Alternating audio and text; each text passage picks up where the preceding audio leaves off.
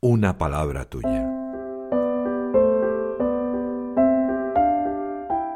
El Evangelio de hoy en un minuto.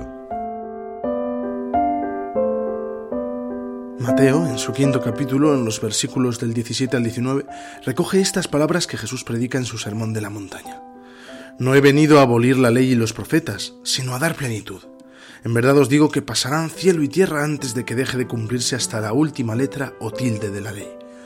Quien se salte un solo precepto y así lo enseñe, será el menos importante en el reino de los cielos, pero quien los cumpla y enseñe será grande en el reino. Este Evangelio es esclarecedor, me recuerda que Jesús da plenitud a la tradición. Él me pide que obedezca los mandatos de la Iglesia, pero no que obedezca sin sentido, al contrario, con el sentido de aceptar con gozo su voluntad. ¿Soy obediente? ¿Guardo y protejo las enseñanzas de la Iglesia?